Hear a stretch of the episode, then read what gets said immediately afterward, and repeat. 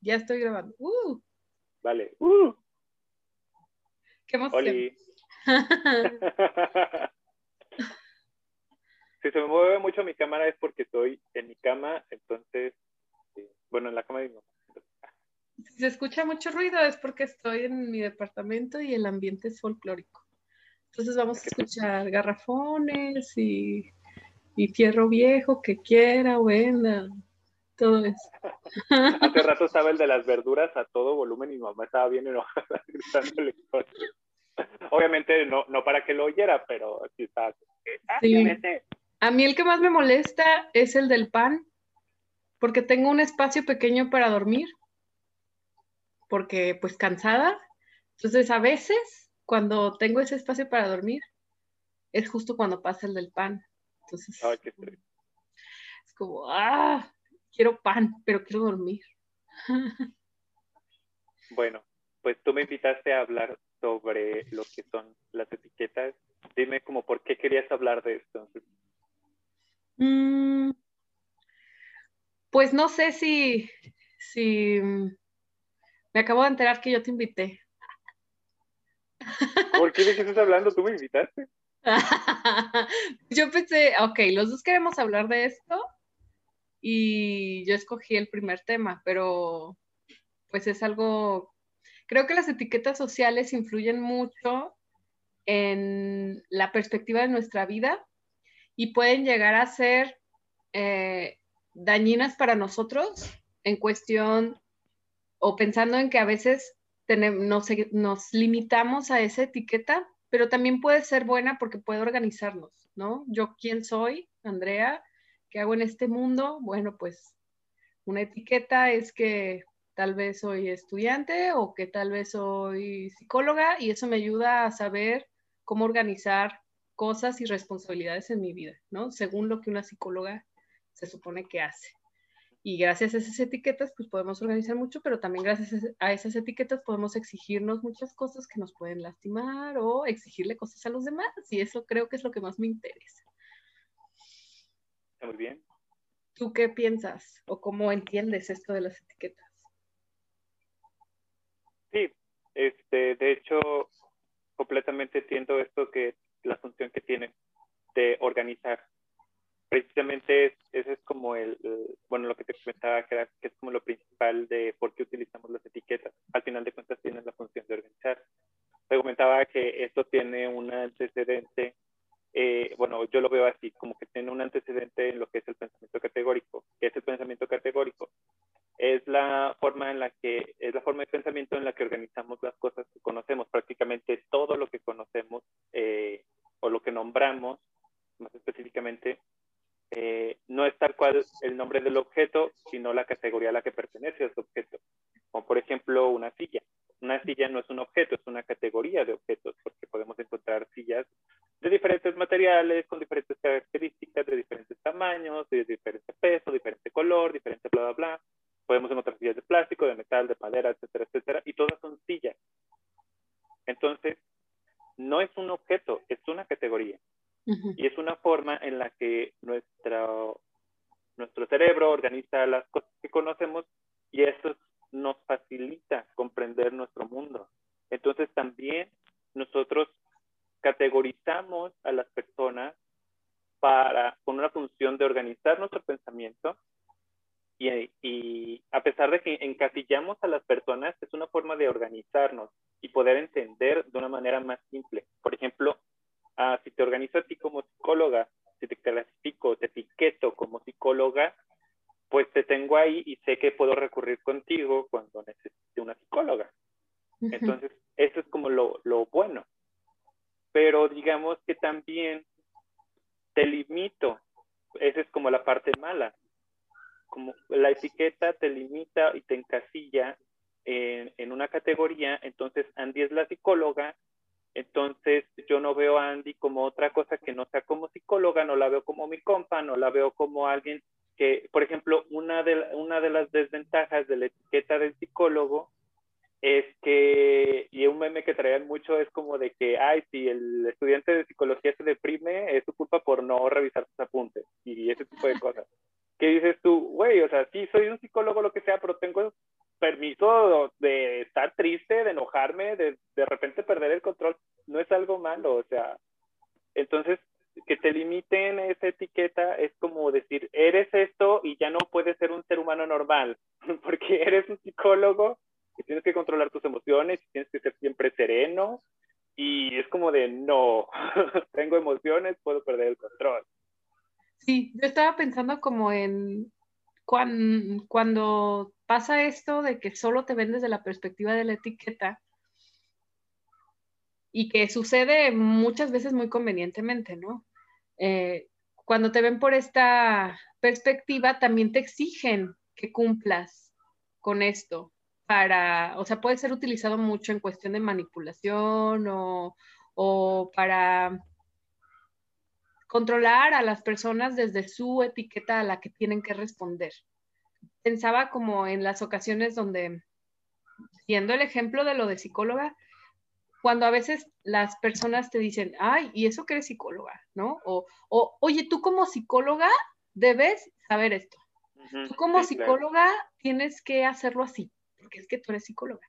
Y entonces a veces es casual, desinformación a veces a lo mejor, o esta radicalización de las personas, pero también puede ser, no sé, pienso, yo debatiendo con un familiar que me diga, es que tú como psicóloga deberías saber eso y deberías manejarlo así.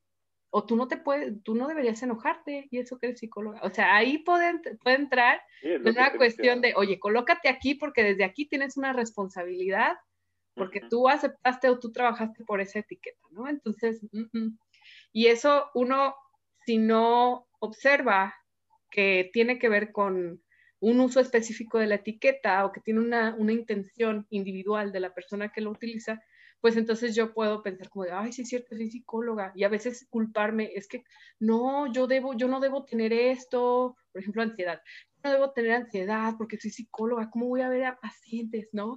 O es que yo soy la que tiene que mantener la calma cuando hay una crisis familiar, porque pues es que yo soy la psicóloga y se supone que yo debo aportar esto a mi familia.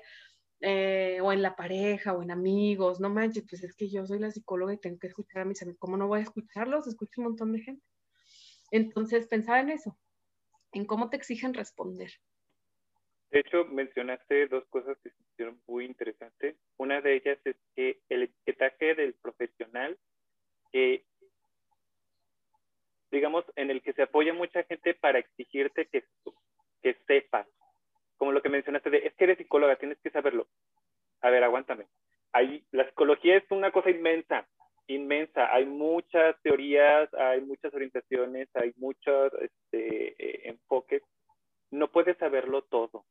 Hay, existen psicólogos clínicos, existen psicólogos eh, educativos, este, laborales, sociales, entonces, no hay manera de que sepas toda la teoría, en especial las cuestiones de teoría que digas tú, ay, que no, no, no puedes saberlo todo, no eres, no, no, no es, eso no es posible. Y eso es algo que posiblemente todos los profesionales eh, padecen, como de que digas, ay, es que quizás no soy tan buen ingeniero porque no sé sobre esto. Es como de, a ver, pero sabes de, de otra cosa tú te especializas en esto. Tú eres ingeniero de tal cosa. O tú eres arquitecto que te especializas en X cosa en esta área. Eres paisajista.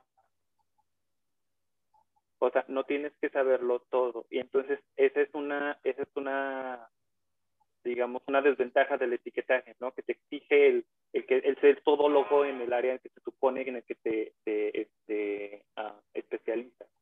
Yo quería como pensar en que nosotros ya estamos hablando de todo esto, de qué son las etiquetas y que a lo mejor vale la pena hacer una, un recuento de, por ejemplo, mi primera experiencia con etiquetas que yo recuerdo fue cuando yo supe que era niña, en los dos sentidos, ¿no? Que era una niña en femenino y que habían cosas que las niñas hacían y los niños no. Y cuando supe que era una niña y no una adulta porque habían cosas que yo como niña no podía entender. Y yo decía, no, yo soy inteligente, díganmelas. Y ya yo les digo si no entiendo, ¿no? O yo decía, es que no, yo sí quiero jugar fútbol y sí sé, soy buena, me gustan los deportes, puedo jugar. Y entonces, estamos hablando de un doble etiquetaje como niña como, como persona femenina y niña como infante. Sí, sí, sí, como esa etiqueta que se puede leer de maneras diferentes. Esa fue mi primera experiencia y esas fueron como mis primeras limitaciones desde mi etiqueta, porque también entra la parte cultural. Después hubo otro momento en, fue grande o significativo en cuestión de etiquetas, que fue cuando yo descubrí que las etiquetas eran parte del lenguaje, que era un organizado también social, ¿no? Cada, cada comunidad, cada país tiene su propio lenguaje e idioma, porque a lo mejor podemos compartir el idioma español con muchas más comunidades, pero la manera en la que significan las cosas en español para nosotros, que tú y yo somos de eh, la barca Jalisco y luego en Guadalajara y bla, bla, o sea, los, los significados y conceptos que hemos recopilado a lo largo de nuestra vida para construir nuestro lenguaje, nos han organizado por como nosotros somos, ¿no? El lenguaje de psicólogo, el lenguaje de nuestras familias, el lenguaje de nuestros amigos, eh, y durante nuestras etapas de la vida, ese lenguaje ha sido importante para saber cómo debo comportarme. Que en la adolescencia empezamos a, a utilizar más las groserías o las, o las palabras descriptivas hacia nosotros como una manera de interactuar y de describirnos. Y a lo mejor las mismas palabras a lo largo de nuestra vida han significado cosas diferentes. Y en el momento en el que yo me di cuenta que las etiquetas también tenían que ver con el lenguaje, yo me doy cuenta que las etiquetas son un constructo.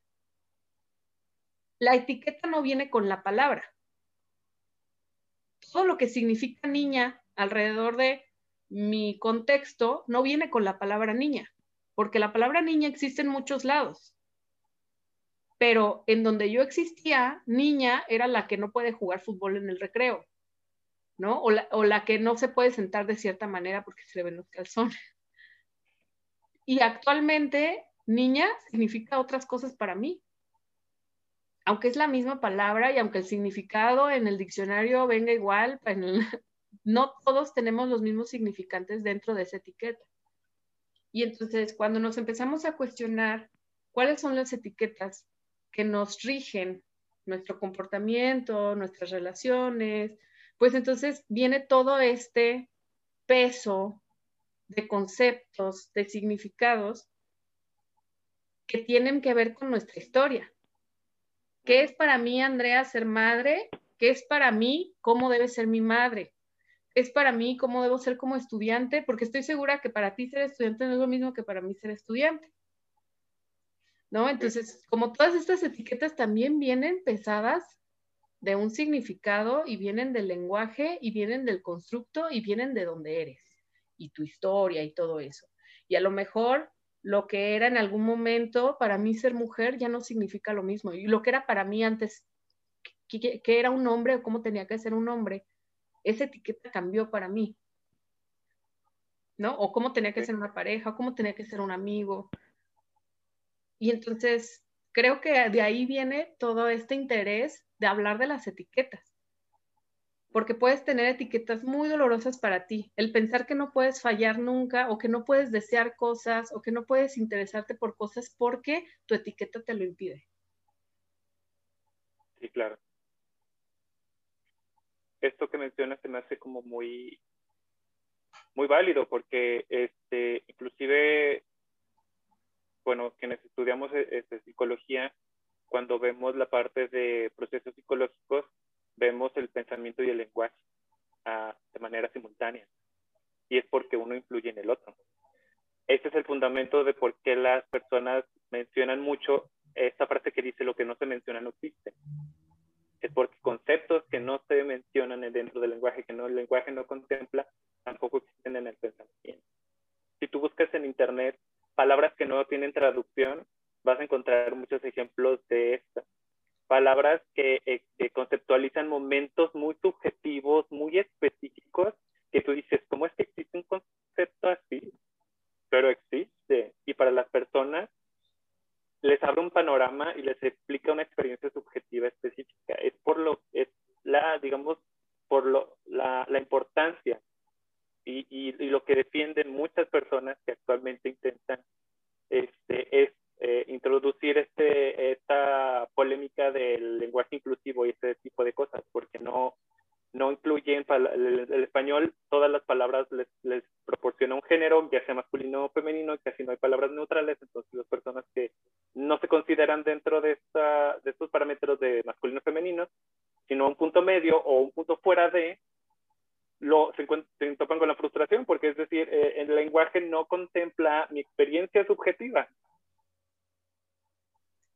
de, de, de, identificarme. Entonces yo no me identifico con lo que el propio lenguaje me permite identificarme, entonces yo estoy así como flotando ahí en, en sabrá Dios qué, y entonces es cuando tenemos esta, esta polémica del lenguaje inclusivo y del cambio. Pero si te fijas, también estamos hablando de que los, de que los conceptos actualmente ya no satisfacen las etiquetas que podemos encontrar, ya no satisfacen las experiencias subjetivas de las personas. Y entonces es cuando empezamos a ver lo que, lo que llamamos la deconstrucción, que es como, la de, como lo que ahorita vemos mucho como la deconstrucción de la masculinidad y de la feminidad también, ¿Qué, qué, conceptualizamos como hombre, qué conceptualizamos como mujer y cómo ya empezamos a, a, resignificar estos dos conceptos de que mujer ya no es la que se queda en casa, mujer ya no es la que trapea y lava y es la, la muchacha. Eh, el hombre ya no solamente es el que provee, o sea, también es el que se involucra en la familia y el que hace este, más cosas y el que puede expresar sentimientos y el que puede vestir de rosa, ya no, eso, ya no es ya no es algo tan rígido y estas etiquetas empiezan a ser obsoletas y empiezan a reciclar. Estaba pensando en, en, que este es como un tercer momento muy fuerte en mi experiencia y creo que es el momento más fuerte de muchas experiencias personales e incluso históricos, ¿no? Porque estamos viviendo este tercer momento a nivel sociedad, donde hay una generación que tenía muy claras etiquetas sociales y conceptos, que funcionaba así y no cuestionaba, ¿no? Esto hace una mujer, esto hace un hombre, hombre, mujer. me, acordé de la Miss, Miss Universo. la Miss Universo. hombre, mujer, mujer con mujer y del mismo sentido de manera contraria. Bueno, quién sabe qué dice esta. Entonces, pues venimos en un momento histórico, o al menos en cuestión de nuestra comunidad, de las generaciones de las que todavía tenemos recuerdo, porque muy probablemente esto ya ha pasado un montón de veces, ¿no? En la historia. Y ha pasado un montón, por eso cambia el lenguaje y por eso cambian los ritos y todas las cosas que hacemos de manera cultural. Entonces, estamos en este tercer momento donde no se cuestionaba mucho y entonces la gente decía, es que así es, o sea, esto es un papá, esto es una mamá, esto es ser una vida saludable, esto es trabajar, esto es tener éxito, esto, y si existían esos términos, antes existían un montón diferentes más importantes, ¿no? Pero actualmente, este tercer momento es, es, hace mucha crisis, porque está todo este dilema de, es que la generación de cristal, que nada le parece y todo cuestiona, bueno, ellos no lo ven así, ¿no? Ellos, ellos ven como que nos quejamos de todo y está la otra parte, ¿no? Es que la generación de concreto, que no se mueve, que así es y que no quiere nada. A este término me lo, me lo robé de Ofelia Pastrana, está buenísimo. Ok. Esta es la generación de concreto.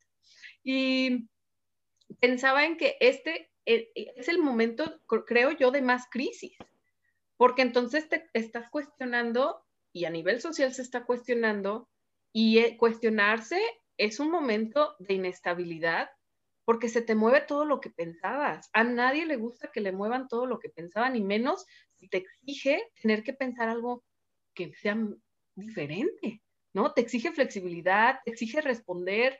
Y entonces hay mucha gente que, ese proceso que me parece que también puede llegar a ser doloroso o que puede llegar a ser eh, inestable, no quieren hacérselo. Es como, no, no me le muevas, mi mundo funcionaba muy bien, hombre y mujer, barrer, trabajar, eh, para mí funcionaba bien. Esto es ser mamá, así es, no me le muevas, me esforcé un montón, para crecer en mi vida con tantos madrazos, para poder estar en el momento de la vida donde ya debo saber y ya lo sé. No me lo quieras quitar, joven, o no me lo quieras quitar, persona que cuestiona, porque ahora yo soy el adulto y ahora se supone que sé. Y tú cállate. Entonces, es muy complicado porque fueron generaciones que se callaron muchas cosas y que no podían cuestionar y les dijeron, no, así es, tu madre, cállate. Ajá. Entonces, cuando venimos todos estos cuestionadores que les mueven la cosa y les mueven la vida y es como de, no, no me puedes decir, yo soy lo que yo quiero hacer.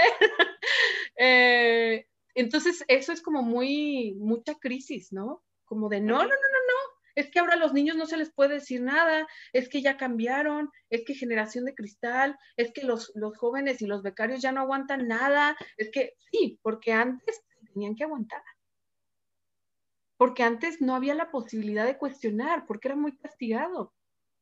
Y a veces en algunas comunidades o en algunos espacios todavía es muy, muy, muy castigado cuestionar. Y también muy cuestionado. y creo que eso nos, nos, nos lleva al momento de tu vida donde tú empiezas a elegir, porque antes yo no sabía que podía elegir mis propios conceptos, ¿no? A elegir y a construir lo que las etiquetas que tú quieras llevar, las etiquetas que, y creo que es todo este boom de la gente eligiendo sus propias palabras, que para otro, otros, otras personas que aún no trabajan como sus, o no quieren, y está bien, no trabajan elegir sus propios conceptos o cuestionar o construirlos, pues les molesta o les incomoda, porque entonces que yo cambie mi concepto quiere decir que tú me tienes que tratar diferente y que te tienes que esforzar si quieres sostener esta relación, ¿no? Yo ya no quiero novios o no quiero personas en mi vida que no quieran que yo estudie y que me case y me dedique a cuidar a mis hijos. Yo ya no quiero ese tipo de persona, yo no quiero ser tratada así, yo no quiero ser ese tipo de mujer, yo no quiero ese tipo de relación. Y entonces yo digo, yo quiero esto. Y habrá quien diga, hoy nomás esta, ¿no? Habrá quien, quien cuestione cómo llevo mis relaciones o como es que no, ya debe estar más al pendiente de su casa, por eso, no sé, le fue infiel al marido, yo qué sé, ¿no? Entonces, eh, eso exige también de repente en nuestras familias, cuando nosotros ya no queremos la etiqueta de la revoltosa, que yo no me veo revoltosa, yo no me veo rebelde, yo no me veo alguien que contesta, contestona. Yo soy alguien que no quiero permitir que me grites. No me grites, hablemos. No hay nada más, ¿no? En bueno, haciendo un pequeño comentario esto que mencionas de que, ah, de que eres la revoltosa o la etiqueta de la revoltosa. Creo también que las etiquetas eh, vuelven muy polarizado el pensamiento. Porque entonces, si no eres sumisa, eres revoltosa. A ver, espérate, hay un punto medio hay muchos puntos medios entre ambas cosas. Entonces, las etiquetas, si te fijas, se llevan de un extremo a otro. Entonces, ¿qué onda con eso? ¿Qué hay en medio? ¿Qué hay en medio en el que yo no soy una sumisa, pero tampoco soy una revoltosa a la que se tiene que callar la boca y una, eh, una snowflake, como dicen en inglés, de, de copo de, de, nieve de la generación de cristal? O sea, las etiquetas también sirven para, para o, digamos las nuevas etiquetas o las nuevas palabras o las nuevas conceptualizaciones también sirven para darnos cuenta de que hay un parámetro, no, no dos puntos extremos solamente, sino también soy alguien que exige que sea tratado con dignidad o, o ser tratado como yo quiero ser tratado porque así es como yo me identifico y eso tiene que ver más con una cuestión de mi propia identidad. Sí, y en mi concepto de persona, Sí, en mi concepto de persona yo puedo hacer eso. En tu concepto de persona no, porque en tu concepto de persona hay rangos de jerarquía y, en los rangos más altos tienen derecho a opinar y a que eso no sea cuestionado y los rangos más bajos tienen que callarse. Y este es tu concepto de persona, en el mío no. En el mío todas las personas de todas las edades pueden decir lo que les gusta y lo que no les gusta y se debe respetar. Y, ahí podemos, ah, perdón, nada más, podemos hablar ya después en otro video sobre esto, precisamente porque esto se le llama adultocentrismo. Y esa es la razón por la cual eh, la, generación de concreto que mencionabas antes critica la generación de cristal o la bautiza tal cual, porque estas personas tienen muy interiorizado ese adultocentrismo, como tú lo mencionaste. esa frase que dijiste exactamente de, es que ahora yo soy el adulto, ahora yo soy el que sé, ahora soy el que, ahora soy el que te, va a callar a ti, te va a enseñar cómo son las cosas. Eso, es, eso es, es otra cosa que tiene que ver con esto del lenguaje. Otra cosa que me gustaría mencionar, cuando mencionaste esto de que, que yo, ah, de que las personas formulan sus propias palabras, recuerdo que en una clase que tuve el semestre pasado de interculturalidad con la maestra Vero Marín, que la quiero mucho, le mando un saludo si ve esto, este, hablamos sobre eh, cómo el lenguaje limita a las, a las personas, como ya lo estábamos mencionando, y cómo a veces las personas, en especial cuando está, se, abre, esta discusión, por ejemplo, sobre el lenguaje inclusivo, utilizan mucho a la, la institución como la RAE, la Real, eh, la Real Academia de la Lengua Española, como un escudo de decir, ah, es que la RAE dice esto y, entonces tú te aguantas y no puedes utilizar eh, la letra E al final de cada, de cada palabra para hacer género neutro. La RAE dice y entonces nosotros cedemos a lo que la RAE dice. Entonces dice, a ver, espérate. Eh, yo lo veo de la siguiente manera. El lenguaje es una herramienta a disposición de las personas y de la humanidad. No somos las personas quienes estamos a disposición y a merced del lenguaje. Entonces, ahí está un doble discurso de qué es lo que pesa más, la experiencia subjetiva de las personas, de cómo debemos modificar el lenguaje para que éste se acomode a nosotros o nosotros modificamos nuestra experiencia subjetiva para acomodarnos a lo que el lenguaje nos establece. Entonces, ese, ese es el meollo de, de por qué si es válido cambiar una palabra, por qué si es válido generar nuevas palabras, porque las experiencias subjetivas de las personas cambian y son diferentes y son más diversas. Entonces, no, las palabras inclusive podríamos verlas como las etiquetas que limitan esas experiencias subjetivas. Fíjate que allá está, hasta iba, hasta estaba pensando en que tú dijiste, eh, tenemos que ser nosotros quienes estemos, el lenguaje el que esté a merced de nosotros y nosotros no a merced del lenguaje. Y yo pensaba que no sé, porque de alguna manera creo que es como, tienen sus momentos y es como multidimensional, ¿no? Porque hay, hay cosas que en este momento se están cuestionando y se están reconstruyendo del lenguaje, como el género, como las autoridades, como las paternidades, em, las libertades, los derechos humanos, o sea, están cuestionándose y están en reconstrucción. Pero también está esta cosa de los discursos que son dominantes en cada época hay algunos más dominantes que otros que se pueden cuestionar más o no. Y que tienen sus momentos y que cada tipo de sociedad y cada, necesidad va teniendo su propio discurso dominante. ¿No? Por ejemplo, hace unos años eh, una chica decía que había sido abusada, a una niña decía que había sido abusada y el discurso dominante te decía, pruébalo.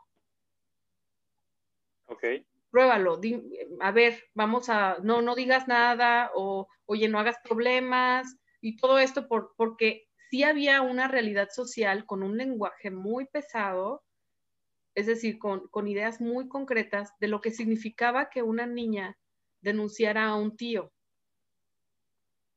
Actualmente se ha trabajado tanto a nivel social y cada vez se dice más y hay un montón de eh, eh, eh, evidencias y experiencias sociales que nos han ayudado a engrosar mucho el discurso donde dice, si una chica denuncia, no se le cuestiona.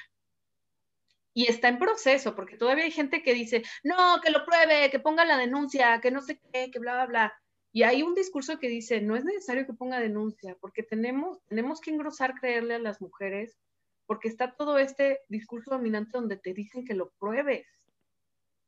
Y mientras que, ¿y es algo probable? O sea, ¿se puede comprobar? ¿Se puede comprobar un abuso de hace años? Entonces, como, como todo eso, ha permitido que vaya cambiando el discurso. Ahora, si alguien denuncia, pues ya es más fácil que haya un linchamiento hacia el varón o el abusador o quien se haya, haya sido el abusador, ¿no? Eh, pero es algo que ha cambiado y ahora el lenguaje tiene espacios, tiene palabras, tiene conceptos para eso y ahora está un poco más pesado eso, pero todavía no es lo suficiente como para volverse la regla en el lenguaje. ¿No? Y va a haber un momento, y quién sabe, depende de la historia, donde a lo mejor ya no se le cuestione o a lo mejor inmediatamente se vaya a linchar al abusador. ¿No? O habrá otros momentos. Y eso no lo va a ir diciendo la historia, no lo va a ir diciendo, porque el lenguaje no se cambia de un día para otro. Pero las personas que entienden que el lenguaje se puede utilizar para expresar nuestras necesidades y que es necesario decirlo y nombrarlo para que aparezca en el mapa, sabemos que el lenguaje inclusivo es necesario. Y no solo en cuestión de género, porque, por ejemplo, la historia de las personas que han tenido eh, con diferentes palabras, ¿no? Una discapacidad, una incapacidad, una necesidad especial, algo, han pasado por muchos nombres y se han nombrado de muchas maneras y eso se ve impactado, por ejemplo, en la arquitectura o en la integración escolar. Es diferente hablar de em, como de inclusión, donde yo te digo, es que tú eres diferente, pero te dejo estar en mi espacio, o integración donde aquí todos tenemos espacio cada quien y todos tenemos diferencias. ¿No? Y las palabras han sido necesarias para que espacios de inclusión de personas que, por ejemplo, no pueden caminar, que necesitan una silla de ruedas, tengan sus espacios. Para eso tuvo que aparecer en el lenguaje y después apareció en la arquitectura y después apareció en las leyes, bueno, en las leyes y luego en la arquitectura y tuvo que ser así porque antes, si no hay lenguaje y no domina en el lenguaje cotidiano, no existe. Y entonces por eso es tan importante el lenguaje inclusivo. Hay personas que no alcanzan a ver la importancia de que se agregue una palabra o de que cada quien utilice sus pronombres porque no identifican la conexión del lenguaje y los conceptos y de hablarlo con un cambio social. Dicen, ay, ¿eso qué va a cambiar? ¿No? Pero las personas que han trabajado con etiquetas, que trabajan con identidades, que trabajan con la palabra, con el lenguaje, y ven todo ese proceso, e incluso a nivel social o antropológico, lo que sea, saben que es importante nombrarlo y que es importante empezarlo a aparecer y darle fuerza. Entonces, si antes no se nombraba, no, hay, no existe posibilidad, porque está invisibilizado. Sí, eso, eso también tiene que ver mucho, por ejemplo, con la cantidad de contacto que tenemos con estas personas que tienen este, cualidades distintas a las de la mayoría, porque estamos hablando de minorías, inclusive mm, hay muy pocas personas pues que tienen contacto con, por ejemplo, población LGBT. Digo, lo más común es tener un, un amigo que es gay o una amiga que es lesbiana, pero es muy raro encontrar a una persona trans. Es, es, es, algo, digamos, como un poco extraño también por el estigma de que las personas trans a veces se tienen que este, ocultar tras la identidad cisgénero cuando en realidad no, no, es, lo, no es lo que pretenden. Pero también existe esa, esa, esa falta de sensibilidad porque estamos hablando de, de, una minoría, son personas con las que no, no cualquiera tiene a veces contacto. A veces inclusive con una persona en silla de ruedas. Por ejemplo, eh, en Cooks, mm, muy pocas personas he, visto así y no las conozco. Entonces, no sé su experiencia, este, por ejemplo, este, estando en la, en la universidad, no sé si, si pueden tener acceso a todas sus clases o, o, cuáles, o cuáles son los problemas que tienen para, para poder este, estudiar dentro de las instalaciones. Lo desconozco porque también hay una falta de sensibilidad por la falta de contacto. Sí, yo lo pensaba incluso como en el racismo, que hay mucha gente que cree que el racismo en México no existe, o todo ese show del racismo a la inversa y bla, bla, bla. Eh, pensaba como, claro, pues es que ni siquiera nos han permitido... Para otro video? Sí, sí, ni siquiera nos han permitido nombrar nuestro propio racismo, ¿no? O bueno, nuestra propia, ah, las propias agresiones que se nos hacen a las personas que en algún contexto tenemos un, un color de piel más oscuro que otros. Y entonces, eh, son experiencias que no se han nombrado porque en el lenguaje no, no, existen. Es que eso no es racismo, eso es clasismo, ¿no? Y digo, mm, pues si fuera solo clasismo, las personas con más privilegios no serían señaladas en entornos por su piel, pero también son señaladas por su piel, incluso en entornos privilegiados. ¿Sí? Y en entornos de carencia económica o de carencia de oportunidades y de vulnerabilidad, aunque haya dos personas aquí en México, por ejemplo, en cuestiones de niños en situación de, que son huérfanos, cómo son elegidos más niños con piel más clara que niños con piel menos clara y están en la misma circunstancia. ¿no? Entonces, como, como, todo eso que de repente si no se nombra no existe y no se hace nada. Y todas esas etiquetas, ¿no? Que son etiquetas que a veces se nombran y etiquetas que a veces no se nombran, pero nos organizan. Y como conclusión para el video, ¿cómo, ¿qué podrías pues, decir? Yo creo, no sé qué tanto hablamos de etiquetas sociales o lo que quería hablar de etiquetas sociales, pero... Hay mucho de qué hablar. Sí, pero creo que, que el identificar esta asociación, esta relación de las etiquetas sociales, del malestar que nos causan, de las etiquetas en la práctica, que cada quien tendrá una experiencia distinta con las diferentes etiquetas en su vida, Mm, tienen una relación muy directa con el lenguaje y con la organización social, y que es una cosa que no se nos ocurre ahorita. Pues. Es una cosa que ha existido siempre, pero ahorita ya hay una manera de nombrarlo. Tiene una etiqueta, vaya, y nos ha ayudado, ¿no? Y pues, no sé, a lo mejor cada quien podemos ir trabajando en esto si es que nos funciona este modelo de trabajar con conceptos personales eh, y con conceptos de las demás personas, si nos funciona este modelo y también como en el identificar en qué punto está cada quien, lo que te está pidiendo para que para considerar respeto en la relación, ¿no? Si alguien te dice, no me trates así, pues tal vez repensar de dónde viene eso, si tiene que ver con alguna etiqueta social y si es necesario nombrarlo, nombrarlo y trabajarlo y construirlo hasta que tú encuentres una cosa que te haga sentir bien a ti. Muy bien. ¿Tú qué piensas? Yo creo simplemente eh,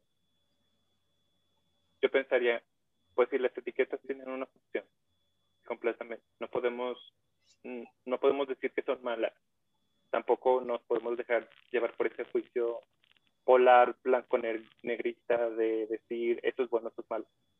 Tienen una función, sirven para algo, pero tanto pueden servir para cosas buenas o positivas, como lo que es este, dar organización en el pensamiento, la posición, comprender, etcétera.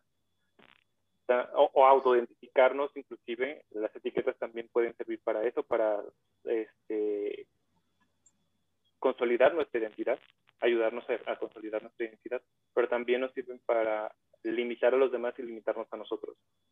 Entonces, simplemente yo creo que lo más importante de, al respecto es caer en conciencia de qué son, para qué son y para qué no deberían ser utilizadas.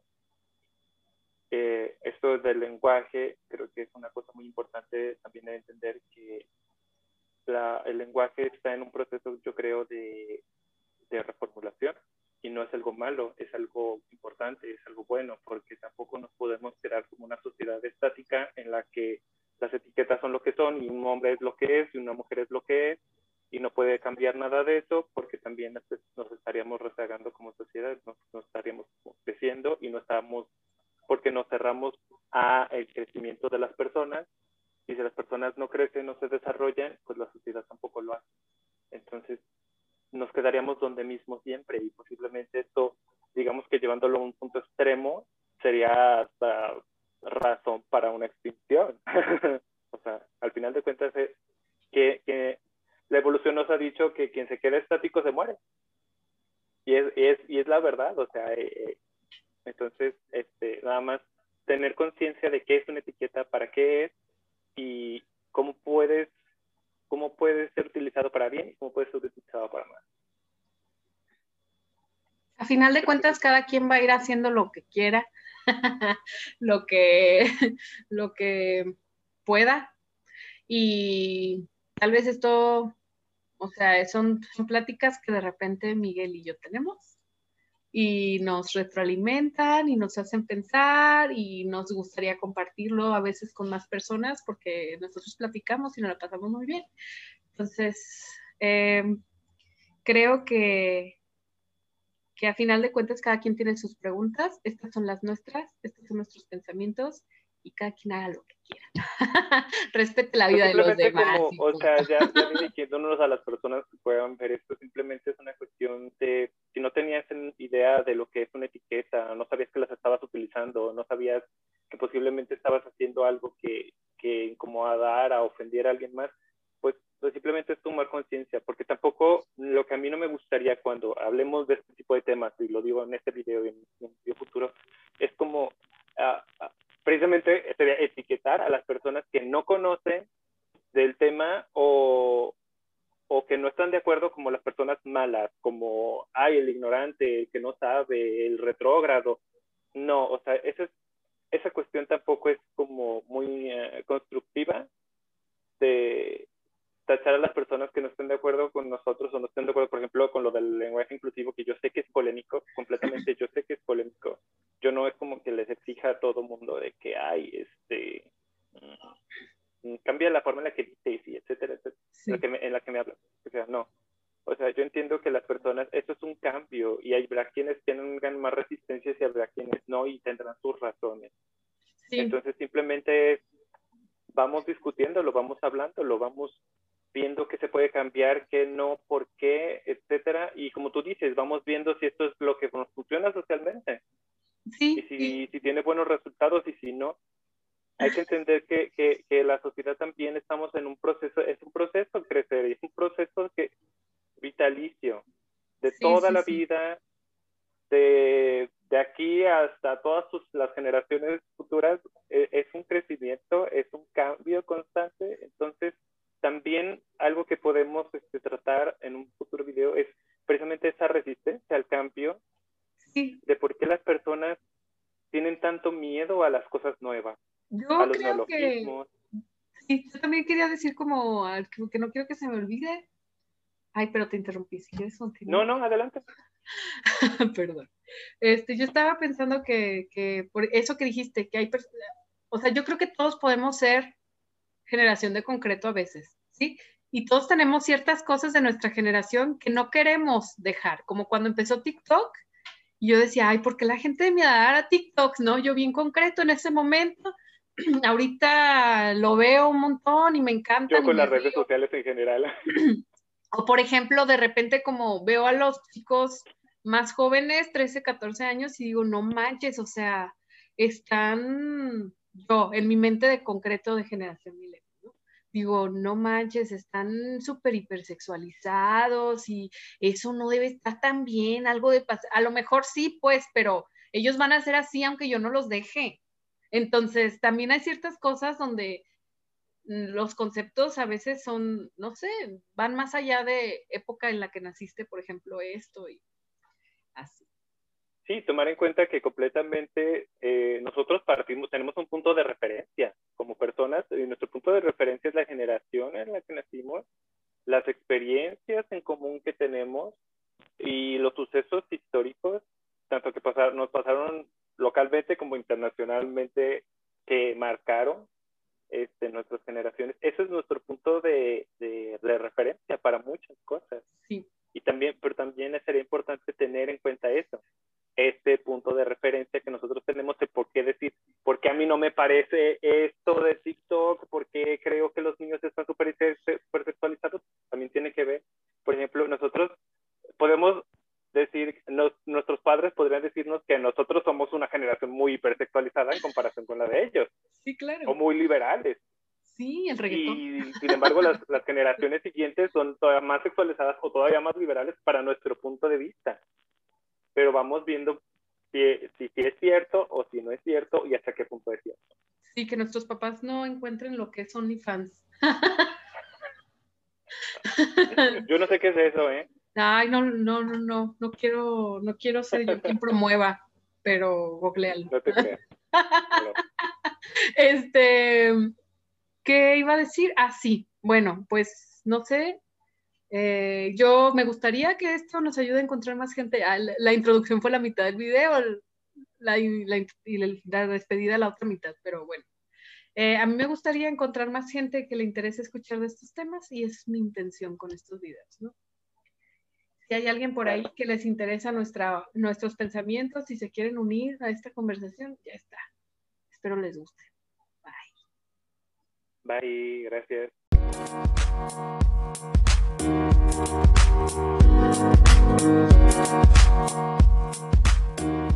back.